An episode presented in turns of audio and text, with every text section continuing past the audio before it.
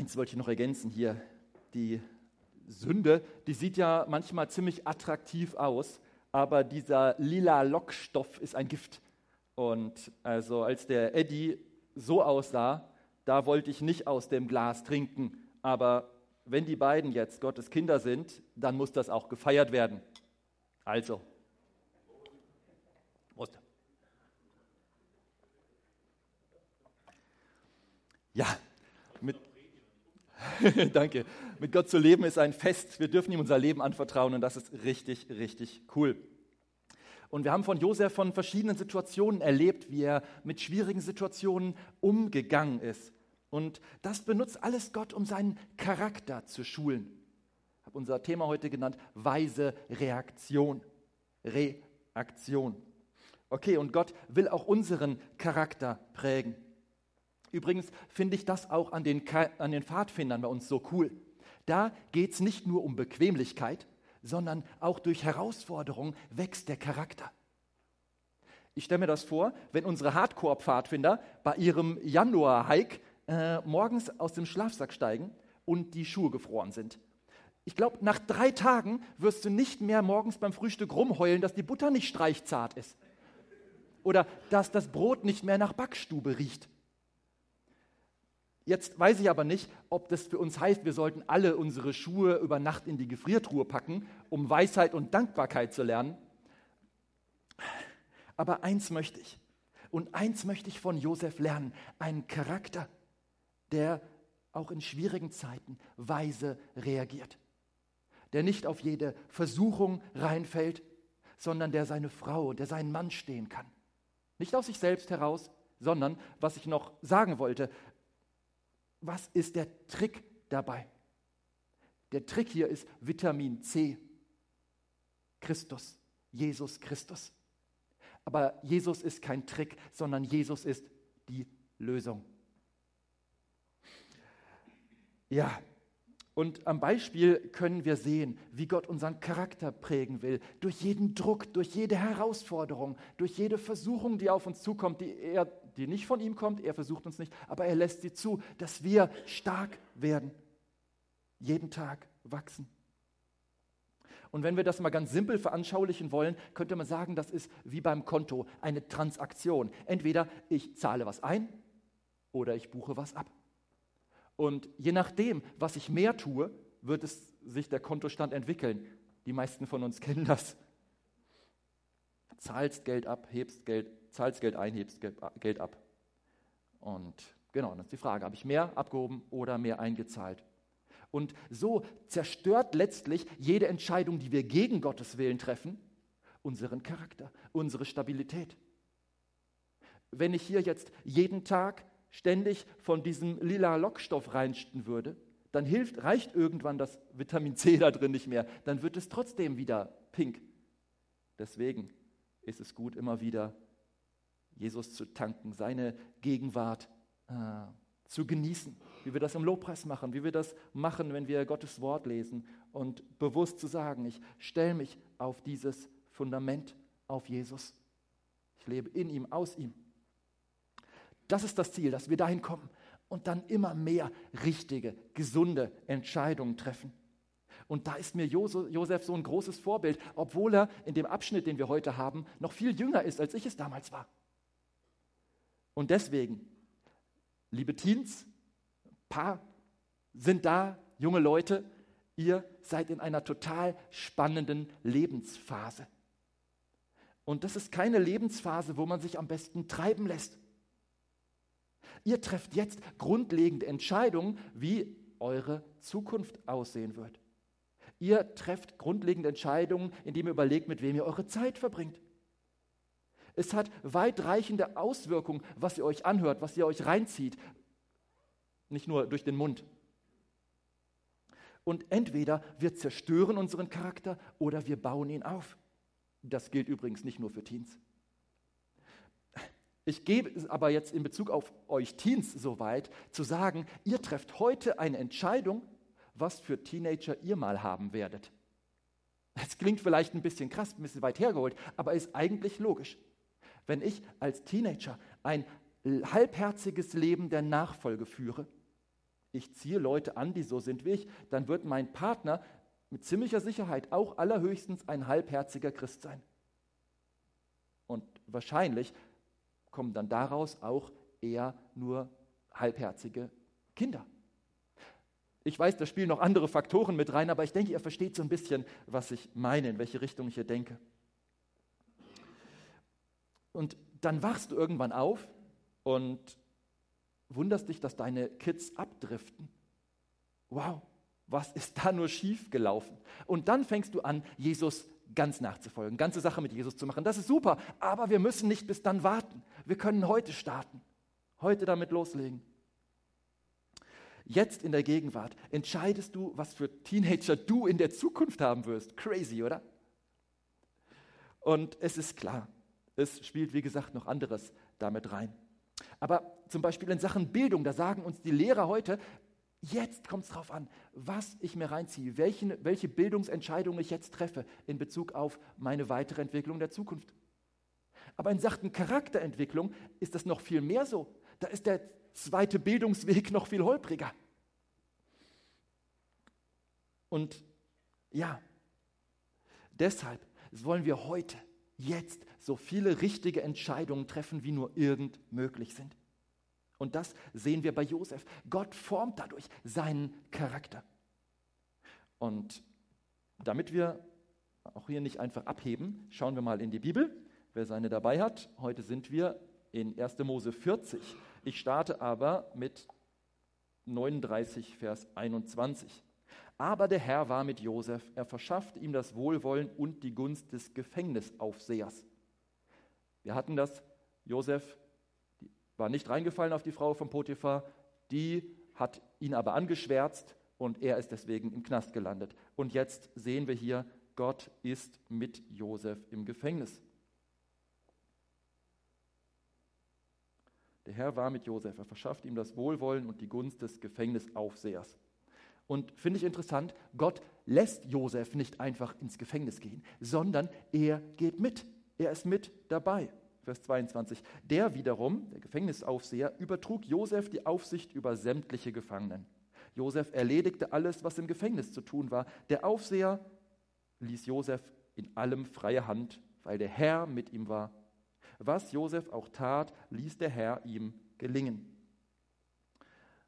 Nächster Vers ist im nächsten Kapitel, Vers 1, 40, Der königliche Mundschenk, ihr erinnert euch, den hatten wir eben schon. Der königliche Mundschenk und der Hofbäcker verärgerten einige Zeit später ihren Herrn, den König von Ägypten. Da wurde der Pharao zornig auf die beiden Hofbeamten, den königlichen Mundschenk und den Hofbäcker. Er ließ sie in Haft nehmen im Haus des Befehlshaber der Leibwache. Es war derselbe Ort, an dem auch Josef gefangen war. Frage, wer war der Oberbefehlshaber der königlichen Leibwache? Potiphar. Das war Potiphar. Das ist doch krass.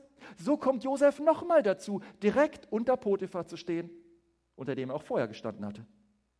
40 Vers 4. Der Befehlshaber der Leibwache machte Josef zu ihrem Diener, also von diesen zwei anderen Gefangenen. Sie blieben einige Zeit im Gefängnis. Dort hatten die beiden Männer in derselben Nacht einen Traum.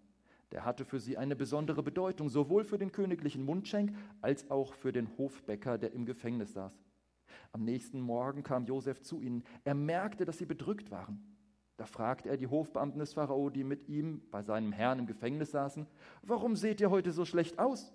Sie antworteten, wir hatten beide einen Traum, aber hier ist niemand, der ihn deuten kann. Josef entgegnete, sind Deutungen nicht Gottes Sache?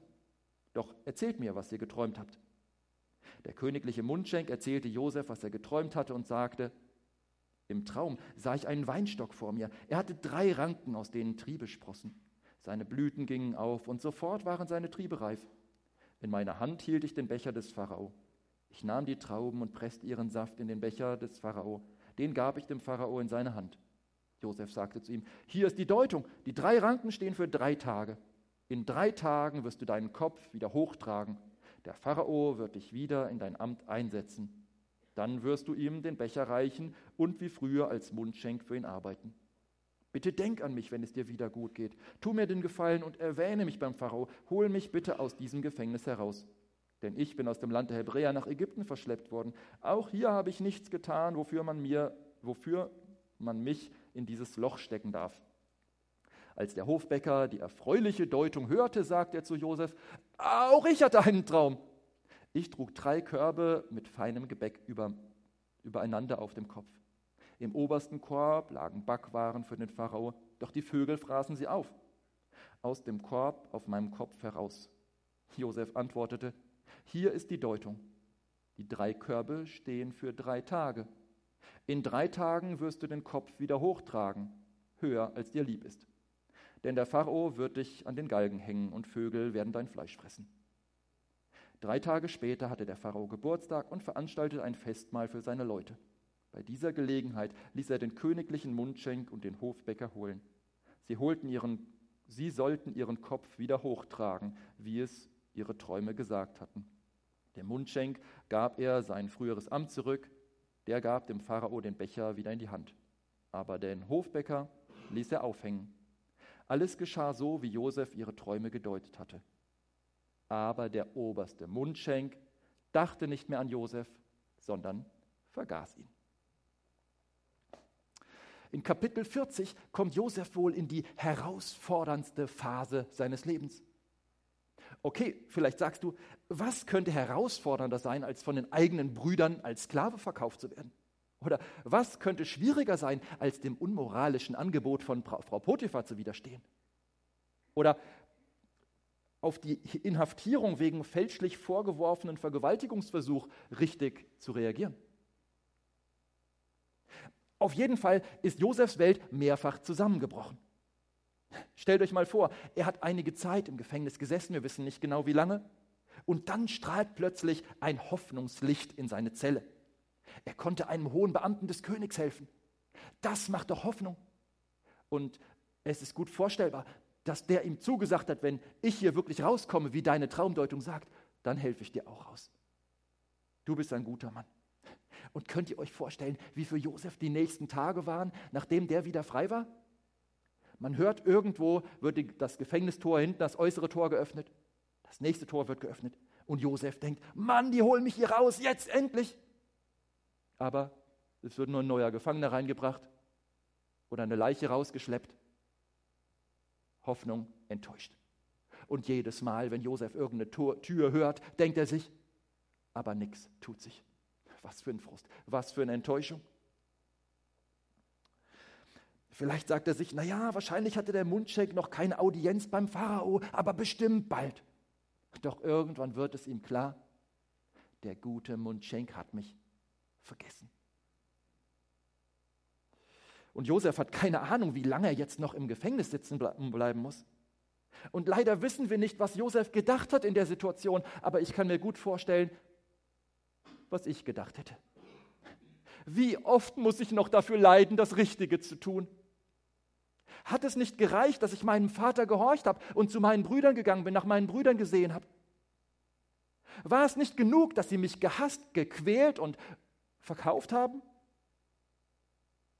War es nicht genug, dass ich meine sexuellen Wünsche unter Gottes Vorstellung gestellt habe und deswegen ihnen nicht nachgegangen bin? Und ist es nicht genug, dass ich hier im Knast sitze und mich bemühe, ein gutes Zeugnis für Gott zu sein und anderen Menschen helfe? Jetzt sah es mal so aus, als würde mir jemand helfen. Und der lässt mich sitzen. Ja, danke schön. Danke Gott. Was bringt es überhaupt, das Richtige zu tun? Ich weiß nicht, ob Josef solche Gedanken gehabt hat, aber vielleicht hat er ja bessere Gedanken gehabt, als ich in der Situation wahrscheinlich gehabt hätte. Also, wie ist seine Reaktion? Und vor allem, wie wäre meine Reaktion? Wie ist unsere Reaktion, wenn wir das Richtige tun und dafür leiden? Das Richtige tun und dafür leiden? Reagieren wir mit Ärger und Frust, dass sich die Dinge nicht so entwickeln, wie wir es gewollt haben? Reagieren wir mit Verzweiflung? Die Dinge laufen einfach bescheiden. Die Lass läuft nicht so, wie ich will. Reagieren wir mit Bitterkeit gegenüber denen, die uns vielleicht die Pläne vermiesen? Reagieren wir mit Sorge? Wie soll das alles nur werden? Ich bin ruiniert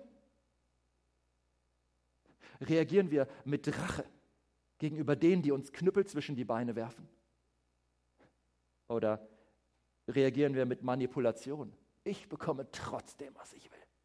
Lass die doch machen. Ich finde schon meinen Weg. Was ist meine Reaktion? Was ist deine Reaktion? Schauen wir uns erstmal kurz die drei Reaktionen von Josef an. Und ich sehe drei Reaktionen. Erstmal stille Sorge. Stille Sorge oder stiller Schmerz in seinen Enttäuschungen. Zweitens, stiller Gehorsam. Stiller Gehorsam gegenüber jeder ihm anvertrauten Aufgabe. Und drittens, stilles Vertrauen. Stilles Vertrauen in Gott, dass er einen guten Plan hat. Und ich will, dass wir sehen, so sieht wahre christliche Freiheit aus. Wir denken, Josef wäre gefangen, aber er ist frei, das Richtige zu tun. Josef ist frei, richtig zu reagieren. Er wird nicht von der Sünde gefesselt. Er wird nicht durch die Leute versklavt, die Böses mit ihm vorhaben, die gegen ihn sind. Er wird nicht durch die Sünden der Leute um ihn herum gefangen. Leute, das nennt man Freiheit. Hier ist eine Person, die durch diese Welt läuft, unabhängig von allem Schlechten, von allem Fiesen, was um sie rum ist. Alle anderen sind irgendwie gefangen scheinbar, aber er lässt sich davon nicht gefangen nehmen. Das ist Freiheit. Habe ich schon mal erwähnt, ich liebe Freiheit. Und hier ist eine Person, die diese Freiheit so vorbildlich vorlebt. Ich möchte davon lernen. Und jetzt wäre die Frage natürlich, wie sieht heute christliche Freiheit aus? Wie kann das bei uns aussehen? Vielleicht gehst du durchs Einkaufszentrum und da sind so viele schöne Angebote, aber du hast die Freiheit, nichts zu kaufen. Das ist die Freiheit von diesem Konsumdruck, der uns gemacht wird. Kauf das und dann bist du glücklich. Dann bist du frei. Moderne Freiheit. Du brauchst einer Versuchung nicht nachzugehen. Das ist Freiheit. Freiheit, der zu sein, als der Gott dich geplant hat. Aber zoomen wir noch mal ein bisschen ran zu dieser Stabilität, dieser Freiheit. Von einem weisen Menschen, der sein Haus auf Fels baut und wenn die Stürme wehen und das Wasser steigt, das Haus bleibt felsenfest bestehen. Zoomen wir mal ran.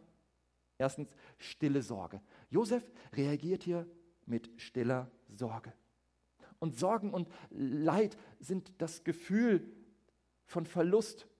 Wenn du etwas Wertvolles verlierst, dann fühlst du was, dann spürst du was.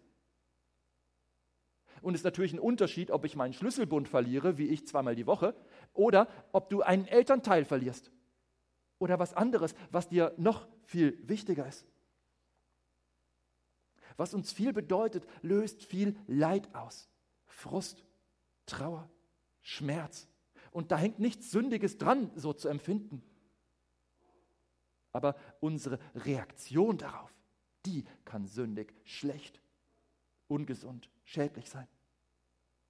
Und Josef leidet hier mit stiller Sorge. Und das heißt natürlich nicht, dass man nicht auch mal laut werden darf. Wir kennen die Klagelieder in der Bibel, wir dürfen es Gott klagen. Wir dürfen auch einem Freund oder Seelsorger unser Herz ausschütten und sagen, Mensch, es geht mir gerade echt bescheiden. Da hat mich jemand verletzt, verachtet, ignoriert. Aber manchmal stehen wir in der Gefahr, im Selbstmitleid zu suhlen, um uns selbst zu drehen und die Abwärtsspirale geht ruckzuck. Wir drehen uns nur um uns selbst, um unser Leid. Wir ziehen förmlich neues Leid an, um darin zu baden. Ist auch eine Beschäftigung. Nicht so Josef. Neben stiller Sorge sehen wir bei ihm ein zweites, stillen Gehorsam. Stillen Gehorsam ohne faule Kompromisse. Egal wie hoch der Druck ist, egal wie sehr die Sünde lockt. Josef bleibt im stillen Gehorsam. Er wird nicht ungehorsam, sondern er sagt mit Prediger 9, Vers 10, alles, was du tun kannst, wozu deine Kraft ausreicht, das tu. Josef hat dem Potiphar kompromisslos gedient, so gut er konnte, nachdem er als Sklave von dem eingekauft worden war. Und er dient Potiphar weiter jetzt, wo er fälschlich im Gefängnis sitzt. Muss man sich mal vorstellen. Ich möchte, dass wir zwei sehr interessante Dinge in dieser Situation deutlich sehen. Offensichtlich glaubt Potiphar, dass Josef unschuldig im Gefängnis sitzt. Woher wissen wir das? Josef lebt noch. Der Potiphar war der Haupthenker von Ägypten. Wenn das dein Job ist und du deine Guillotine scharf hältst und deine Frau sagt, er wollte mich vergewaltigen, wenn du deiner Frau auch nur im Ansatz in der Situation glaubst. Also Josef lebt noch. Offensichtlich hat der Potiphar was gemerkt. Ja, die Bibel sagt, dass Potiphar ärgerlich war, aber sie sagt nicht wieso. Und die Ausleger sind sich ziemlich einig, dass der Ärger nicht gegen Josef war. Vielleicht ist er ärgerlich, weil er seinen besten Hausvorsteher verliert, den er jemals hatte. Vielleicht ist er ärgerlich, weil seine Frau wieder mal untreu werden wollte. Vielleicht ist er auch sauer, weil Josef scheinbar diesen Mist getan hat und merkt später, dass er es nicht getan hat. Wie auch immer, kann ich mir vorstellen, dass Potiphar zu seiner Frau sagt, den hübschen jungen Mann siehst du nie wieder. Und ab landet Josef im Gefängnis. Und dann stellt euch mal vor, als etwas später Josef mit der Macht eines äh, des Pharao, des zweiten Mannes und großem Gefolge im Cabrio durch Kairo fährt. Als die Frau ihn sieht, denkt sie bestimmt, hoffentlich erkennt er mich nicht. Ich habe ihn ins Gefängnis gebracht. Potiphar weiß, dass Josef größere Integrität hat als seine Frau. Deshalb ist sein Zorn sicher nicht auf Josef gerichtet. Wie gesagt, die Kommentatoren sind sich da ziemlich einig. Potiphar ist ja wohl eher ärgerlich auf seine Frau. Machen wir mal einen Zeitsprung. Wer war verantwortlich dafür, dass Jesus ans Kreuz genagelt wurde? Ich wollte schon Potiphar sagen, fängt auch mit P an. Pilatus. Pilatus hat die Entscheidung getroffen und er wusste, dass Jesus unschuldig war. Pilatus weiß, dass Jesus unschuldig war. Er sagt selbst, Lukas 23,4, ich finde keine Schuld bei diesem Mann. Trotzdem hat er Jesus ans Kreuz geschickt, denn er stand unter Druck. Jesus war unschuldig, trotzdem musste er am Kreuz sterben. Seht ihr da Parallelen? Jesus war von seinem Vater geschickt worden, um zu seinen Brüdern zu gehen, genauso wie Josef. Seine Brüder haben ihn betrogen, sie haben ihn verkauft. Jesus und Josef wurden beide versucht. Und jetzt werden sie verurteilt. Um welche Person geht es hier in 1. Mose 40? Um, um drei Männer im Gefängnis. Der eine wird hingerichtet, muss sterben für seine Schuld. Der andere wird begnadigt, er darf leben und der dritte ist in der Mitte. Habt ihr dieses Bild vor Augen von diesen dreien? Und jetzt denkt mal an Jesus. Da hängen doch drei Leute am Kreuz. Der eine wird begnadigt, der andere stirbt zurecht und Jesus ist in der Mitte. Stellt euch mal vor, Potiphar weiß, dass Josef unschuldig ist, aber er unternimmt nichts für ihn. Potiphar macht jo Josef zum Sündenbock. Josef muss diese Suppe auslöffeln, die Potiphas Frau ihm eingebrockt hat, und selbst kommt sie glimpflich dabei davon. Soweit wir lesen. Und dann kommt Potiphar zu, Jesus, zu Josef, kommt Potiphar zu Josef und sagt ja, äh, könntest du mir noch mal einen Gefallen tun? Könntest du hier im Gefängnis die Aufsicht über die äh, Gefangenen übernehmen, hier für Ordnung sorgen? Frage, wie würdest du reagieren, wenn dich jemand der am längeren Hebel sitzt, aber der dich so runtergemacht hat, dich so abgekanzelt hat, dich, dich um einen Gefallen fragt? Wie motiviert wärst du, dem zu gehorchen? Und bei Josef sehen wir stillen Gehorsam. Er macht keine Kompromisse, wenn er weiß, was richtig ist. Er tut es ich suche mir, such dir doch jemand anders, könnte er sagen. Such dir jemand anders, der hier das Gefängnis putzt, der hier auch nach Ordnung schaut. Ich bin ja sowieso falsch. Du willst von mir einen Gefallen haben? Ich glaube, du solltest eher mir einen Gefallen tun, mich mal hier rausholen. Du weißt, dass ich hier zu Unrecht drin bin. Aber das ist nicht Josefs Reaktion. Ein weiser Charakter, reagiert ohne faule Kompromisse. Er gehorcht ohne Kompromisse. Und eine gute Übung, das Gehorchen zu lernen, für Kinder ist es, für Teenager, ihren Eltern zu gehorchen. Und für uns Erwachsene finden wir bestimmt auch genügend Leute, das heißt der Vorgesetzte. Oder wenn jemand aus der Stammesführung bei den Pfadfindern sagt, hier, wir machen hier auf dem Lagerplatz keine Fotos mit dem Handy, pack mal das Ding weg, das machen wir so nicht, dann will ich auch nicht anfangen, rumzudiskutieren, nur weil ich andere Vorstellungen habe. Sondern das ist so, der Leiter sagt's, da kann man mal gehorchen. Und ich setze es als selbstverständlich voraus, dass es auch Grenzen gibt, was Menschliches, also was Gehorchen gegenüber einem Menschen betrifft. Aber bei Gott wissen wir, alles, was er uns sagt, ist richtig, ist gut. Und in unserer Zeit ist das Wort Gehorsam ja sowieso nicht übermäßig in, habe ich mir sagen lassen. Aber grundsätzlich ist Gehorsam gut, vor allem wenn es gegenüber Gott ist. Deshalb will ich mich immer mal wieder fragen, wie steht es mit meinem Gehorsam? Weil Gott Gehorsam von uns verlangt weil Gehorsam gut ist. Auch gut für mich, gut für uns. Und auch Jesus hat Gehorsam gelernt, gerade in den Situationen, die er erleiden musste, die nicht schön waren. Erstens stille Sorge, zweitens stiller Gehorsam und jetzt drittens und letztens stille Zuversicht. Stille Zuversicht, keine Panik. Was wäre passiert, wenn Josef in Panik ausgebrochen werde, wäre und angefangen hätte, mit seinen Brüdern zu kämpfen, als die ihm seinen bunten Mantel ausziehen wollten? Leicht vorstellbar, dass sie ihn da umgebracht hätten. Sie waren ja kurz davor. Für sie hätte nicht viel gefehlt, das gut rechtfertigen zu können. Ja, sorry, Papa, wir mussten uns ja verteidigen. Der hat uns angegriffen und da ist er halt leider, naja, du weißt schon. Oder was wäre passiert, als die Kanaaniter ihn abgeschleppt haben in die Sklaverei, als er da unterwegs, wenn er da nicht mitgemacht hätte, wenn er da einen Aufstand gewagt hätte. Die hätten ihn auch den Kopf kürzer gemacht. Das rentiert sich nicht, den ganzen Weg nach Ägypten so einen Aufständischen mitzuschleppen, den man dann nachher doch nicht verkaufen kann. Also Josef macht das nicht. Oder was wäre, wenn Josef im Gefängnis ausgerastet wäre? Auch das hätte ihn schnell das Leben kosten können. Aber schauen wir uns seine Reaktion an, wenn er zur Arbeit geht. Kapitel 40, Vers 6. Am nächsten Morgen kam Josef zu ihnen. Er merkte, dass sie bedrückt waren. Josef kommt in das Gefängnis nach all dem, was er erlebt hat und bemerkt, dass sie bedrückt sind.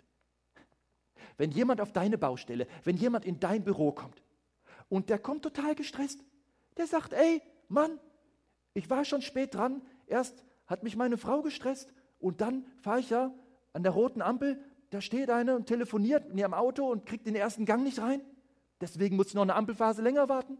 Ja, wenn die nicht Auto fahren kann, soll ich einen Parkplatz suchen? Wenn du so ins Büro kommst, wenn dein Kollege so ins Büro kommt, wird er sehen, wenn jemand anders bedrückt ist? Wenn jemand anders fertig ist? Ich glaube es kaum.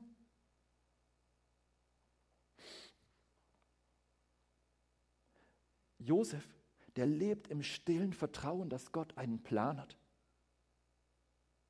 dass Gott die Situation im Griff hat. Gott hat mir einen Auftrag gegeben und ein Teil davon ist es, dass ich die Menschen in meinem Umfeld im Blick habe.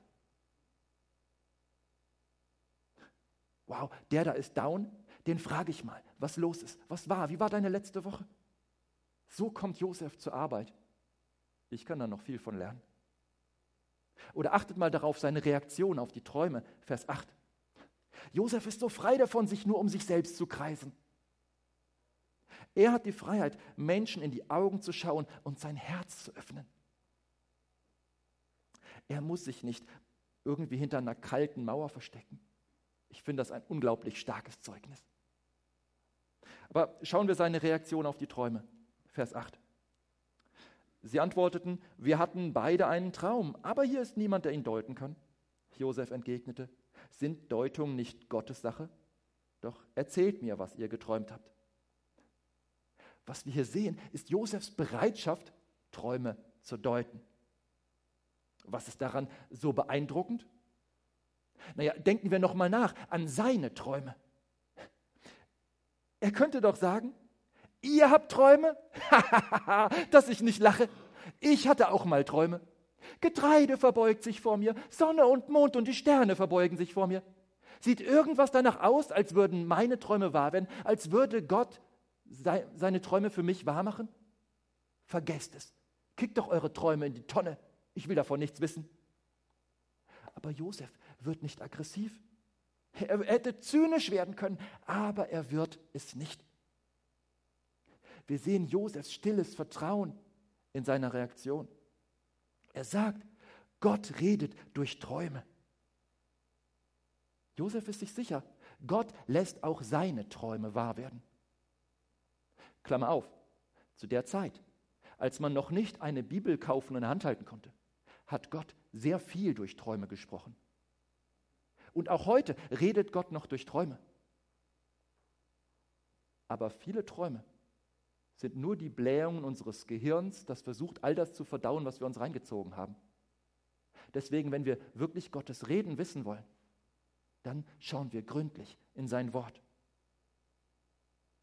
Größte Aufmerksamkeit auf sein Wort, denn hier redet Gott in den allermeisten Fragen glasklar. Klammer zu. Schauen wir uns noch seine zweite Reaktion im Gefängnis an, Vers 18 und 19.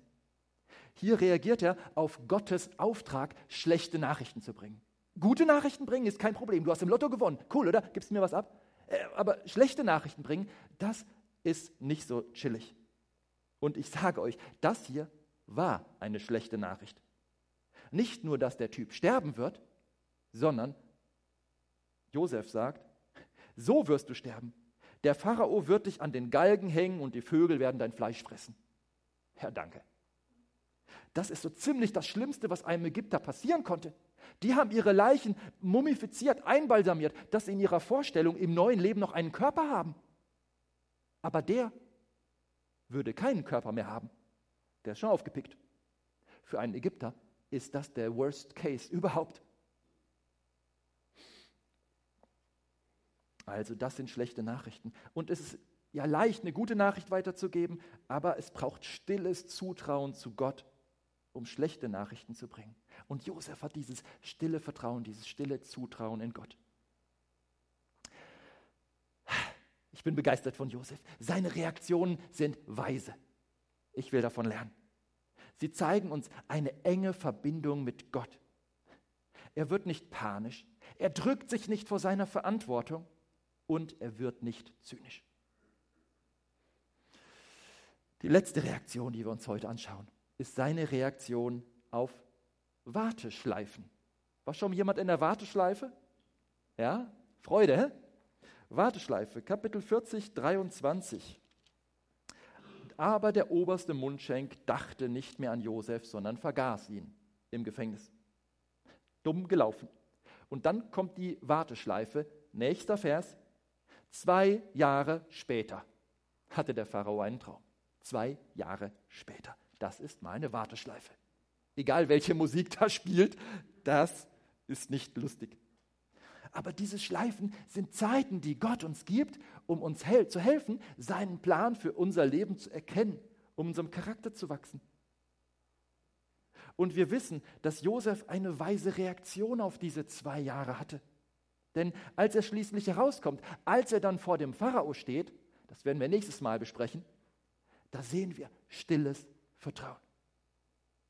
Aber wie kann Josef mit stiller Sorge, still Gehorsam und stillem Vertrauen reagieren? Was lenkt seine Reaktion? Und ich denke, da gibt es vor allem eine Sache. Josef hat Gott im Blick. Er hat Gott im Blick. Vers 8. Sind Deutungen nicht Gottes Sache? Nur Gott kann Träume deuten. Oder wenn wir schon mal in Kapitel 41 spickeln, wo, wir dann, wo er wieder aus dem Gefängnis raus ist, als der Pharao ihn ruft, weil er hört, der kann Träume deuten, da sagt er, wie spricht Josef über Gott, Vers 16, ich selbst kann es nicht, aber Gott wird dem Pharao eine gute Antwort geben. Vers 25, Gott hat dem Pharao durch sie mitgeteilt, was er tun wird. Vers 28.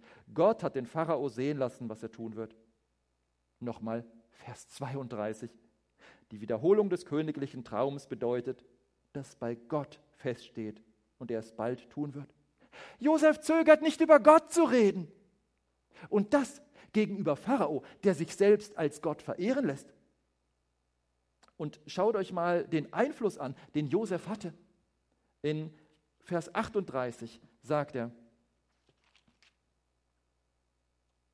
Daher fragte der Pharao seine Leute, können wir einen besseren Mann finden als diesen, in dem der Geist Gottes ist?